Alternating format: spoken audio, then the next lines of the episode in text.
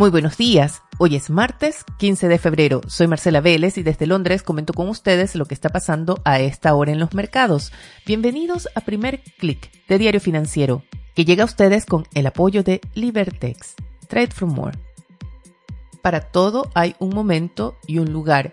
Y creo que podemos estar de acuerdo en que un video a la nación no es la instancia adecuada para el sarcasmo o al menos esa es la excusa o la explicación que dio la Oficina de Gobierno de Ucrania respecto al video publicado ayer en que el presidente de ese país anuncia que Rusia invadiría Ucrania el 16 de febrero.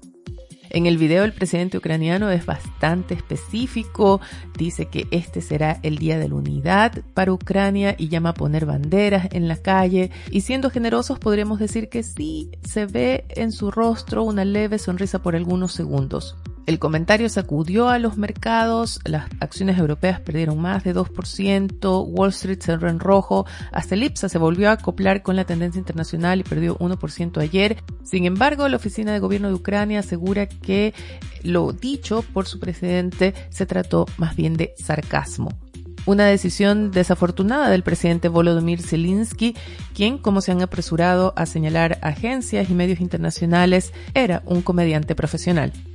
A los mercados la broma no les hizo gracia, tuvimos ese cierre negativo ayer en Wall Street. Esta mañana vemos todavía caídas en Asia, las acciones de esa región pierden 1,21%, no lograron reaccionar a la que definitivamente es la noticia de la mañana y es el reporte de la agencia rusa Interfact que anuncia el repliegue de tropas rusas hacia sus bases. La noticia provocó una reacción inmediata en los mercados. Las acciones europeas buscan un repunte. El stock 600 avanza ya 1%. Vemos también una reacción rápida en los futuros de Wall Street. El Nasdaq sube ya 1,79% y el S&P 500 1,27%. El reporte de Interfax cita al Ministerio de Defensa de Rusia y especifica que tropas que se encontraban en el sur y oeste de Ucrania, parte de ese cerco que se había formado alrededor del país, comenzaron su repliegue hacia sus bases permanentes. La información de Interfax, nuevamente citando fuentes oficiales, afirma que los ejercicios militares en que participaban estas tropas habrían terminado y de ahí el regreso a sus bases. La agencia también especifica que los ejercicios militares que Rusia realiza en Bielorrusia, país vecino a Ucrania, tienen agendado terminar el 20 de febrero. Hay que recordar una cosa y es que el presidente ruso Vladimir Putin ha negado varias veces tener intención de invadir Ucrania. Los reportes de la invasión vienen de informes de inteligencia estadounidense que son la base de la advertencia de la Casa Blanca a los aliados de la OTAN. Es Estados Unidos el que ha advertido que la invasión sería inminente y que ha advertido de los planes de Putin para Ucrania. Tengo que corregir un error que cometí ayer porque en este podcast ayer les dije que el canciller alemán Olaf Scholz se reuniría con Vladimir Putin. Scholz se reunió ayer con Zelensky, el presidente de Ucrania. Hoy se reunirá con Vladimir Putin en uno de los eventos más importantes de la agenda. Sería un gran logro para Scholz, quien asumió el gobierno de Alemania en diciembre, el lograr que Putin confirmara oficialmente o declarara o descartara específicamente cualquier intención de una incursión militar en Ucrania.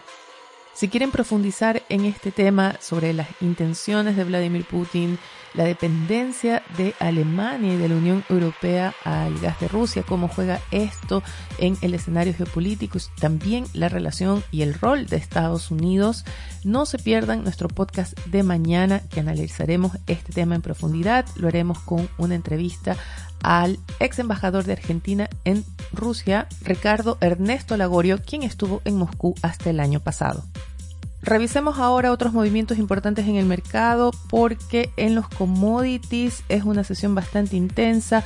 Vimos el mineral de hierro caer casi 8% o más de 8% en realidad en la sesión en Asia después de que China anunciara una campaña contra los especuladores. Prensa estatal reporta de una reunión de las autoridades de Beijing con varias empresas vinculadas a commodities para advertirles de duras sanciones en caso de ser sorprendidas acumulando o especulando con el metal. Según la prensa china, hay una especie de guerra de guerrillas, tanto al interior de China como al fuera de ese país, para afectar el precio de los metales, que es clave para controlar las presiones inflacionarias. Los reportes desde China afectaron también el precio de otros metales, sin embargo a esta hora el cobre busca un repunte y vemos que sube 0,20% en Londres. Ha recortado en algo el avance, hasta hace poco subía 0,37%, así que ha ido perdiendo fuerza.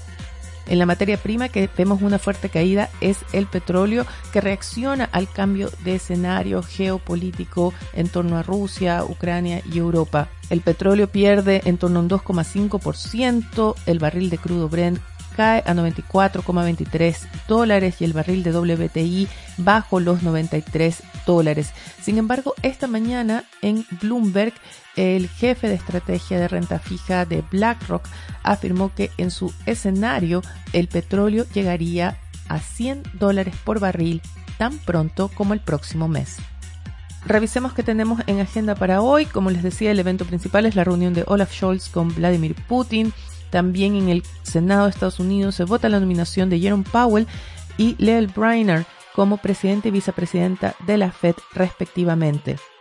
Wall Street pondrá algo de atención al reporte de índices de precios al productor correspondiente a enero y en la región tendremos datos de empleo y actividad económica en Perú y Colombia y, muy importante, datos de inflación en Argentina.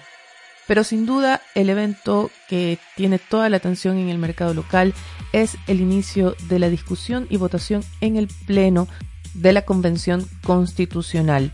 Diario Financiero publica dos entrevistas que recomiendo no se pierdan en su edición de hoy a propósito de este tema. Una de ellas es al constituyente Fernando Atria, quien anticipa que el plebiscito de salida será exitoso y la segunda es al también constituyente Cristian Monkeberg, quien asegura que más que una extensión de plazos, lo que se requiere para la convención es la voluntad de conformar los dos tercios. Ya que hablamos de la portada de Diario Financiero, comentar el titular de la edición de hoy que recoge la alerta del gremio agrícola por la alta congestión que se está provocando en las exportaciones debido al paro de camioneros. Con esto me despido por ahora. Sean actualizados de estas y otras noticias visitando nuestro sitio web de f.cl. Recuerden que Primer Click llega a ustedes con el apoyo de Libertex, Trade from More. Les deseo que tengan un buen día. Nosotros nos reencontramos mañana.